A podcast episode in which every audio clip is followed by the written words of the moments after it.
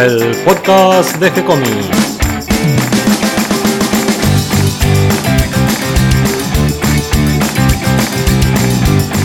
Muy bienvenidos a un nuevo episodio de G-Comics, el podcast donde hablamos de todas las técnicas necesarias para realizar un cómic, cómo dibujar un manga y todo el conocimiento requerido para dibujar esa historieta que tenemos dando vuelta en la cabeza. Mi nombre es Gonzalo García y mi intención y la de todos los que hacemos G-Comics es colaborar con aquellos que estén interesados en avanzar en su formación como dibujante de cómics. Hoy otro día, martes, día de libros. Y hoy les traigo no solo uno, sino dos libros. Vamos a hablar de las fábulas y cómo ilustrar a partir de un mismo texto dos versiones totalmente diferentes. La interpretación que podemos hacer de un texto puede diferir totalmente de una persona a otra, aunque se trate exactamente de las mismas palabras. Como ejemplo de esto vamos a tomar a dos grandes ilustradores. Nos vamos a basar en las fábulas de Jean de La Fontaine. Jean de La Fontaine era un autor francés, escritor, que nació en Château-Thierry en 1621 y muere en París en 1695. Su obra más prestigiosa es Eunuco, una adaptación de un texto de Terencio, un autor romano. Pero se hizo más conocido por sus cuentos y sobre todo por sus fábulas.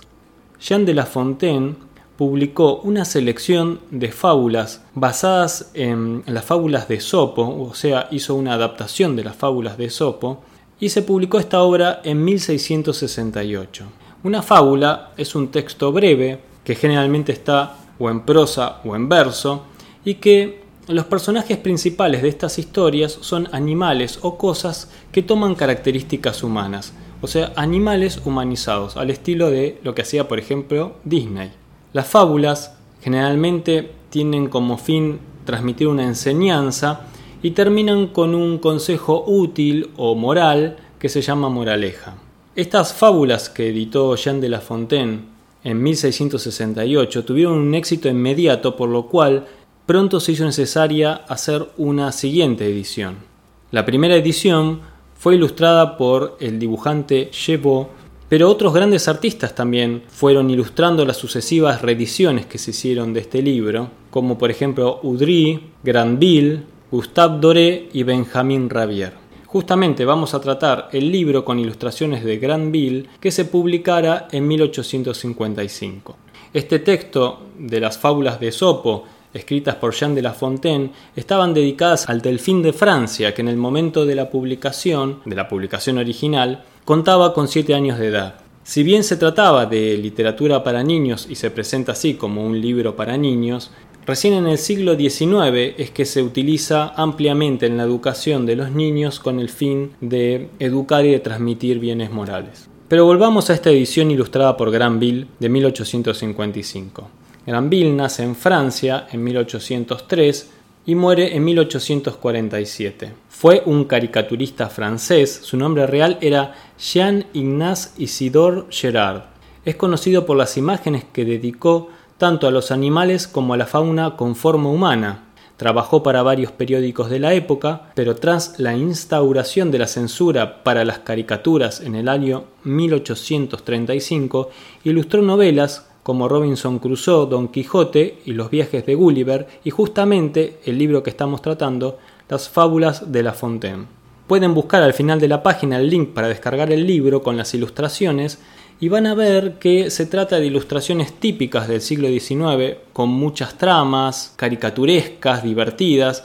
Se diferencian un poco de las que hizo Doré, que las de Doré son con más pretensiones realistas. Doré fue ilustrador de la Biblia y también ilustró el Quijote.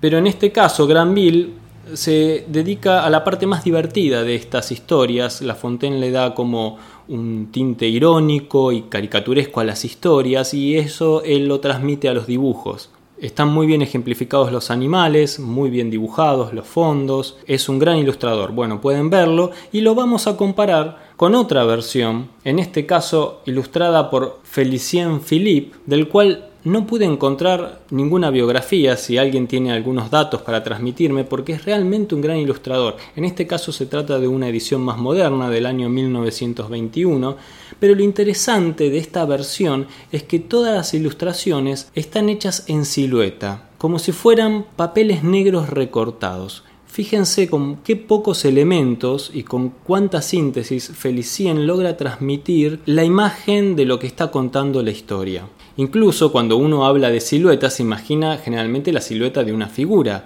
pero en este caso van a ver, si recorren el libro, que no solo se trata de figuras, sino además de fondo e incluso de figuras complejas que se interrelacionan entre sí. De este ilustrador, Felicien Philippe, del cual no pude encontrar ningún otro dato, sirvió de inspiración para el largometraje Princess et Princess del director Michel Ocelot del año 2000, que son historias de príncipes y princesas, todas hechas las figuras con siluetas, como si fuera un teatro de sombras o como si fuera justamente una de las ilustraciones de Felicien. Es una linda película, muy linda para ver con los niños, pero también es para adultos. Yo creí cuando me senté a verla por primera vez que me iba a aburrir, porque dije, una película, un largometraje de 70 minutos solo hecho con siluetas, no puede llegar a ser muy interesante.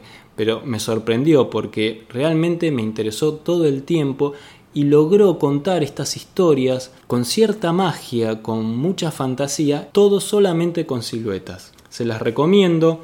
Al final de la página van a encontrar los links para descargar los dos libros con las ilustraciones y el tráiler para ver de qué trata esta película de las que le estoy hablando. Un detalle muy importante para resaltar al momento de dibujar es que nuestro ojo percibe la forma primero por su contorno, es decir, por su silueta. Muchas veces nos perdemos en los detalles, en los adornos que le hacemos por dentro a la figura, los grises, y nos olvidamos que la primer forma interesante que tienen que tener nuestras figuras es el contorno.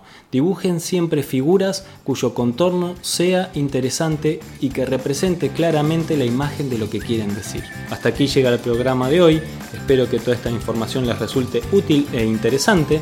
Bienvenidos a todos los que se sumaron en el día de hoy y gracias a todos los que nos comparten en sus redes sociales. Ya llegamos a 300 en el Facebook. Muchas gracias. Si les gustó el programa pueden darnos un me gusta o escribirnos una reseña. Y pueden acercarnos sus sugerencias y propuestas a través del formulario de contacto de nuestro sitio web gcomics.online donde van a encontrar dos cómics, uno de superhéroes, uno de fantasía con historias interdimensionales y un tercero que es un manga llamado Milena. Escríbanos, les responderemos siempre con alegría y continuaremos publicando nuevos episodios. Gracias y hasta la próxima.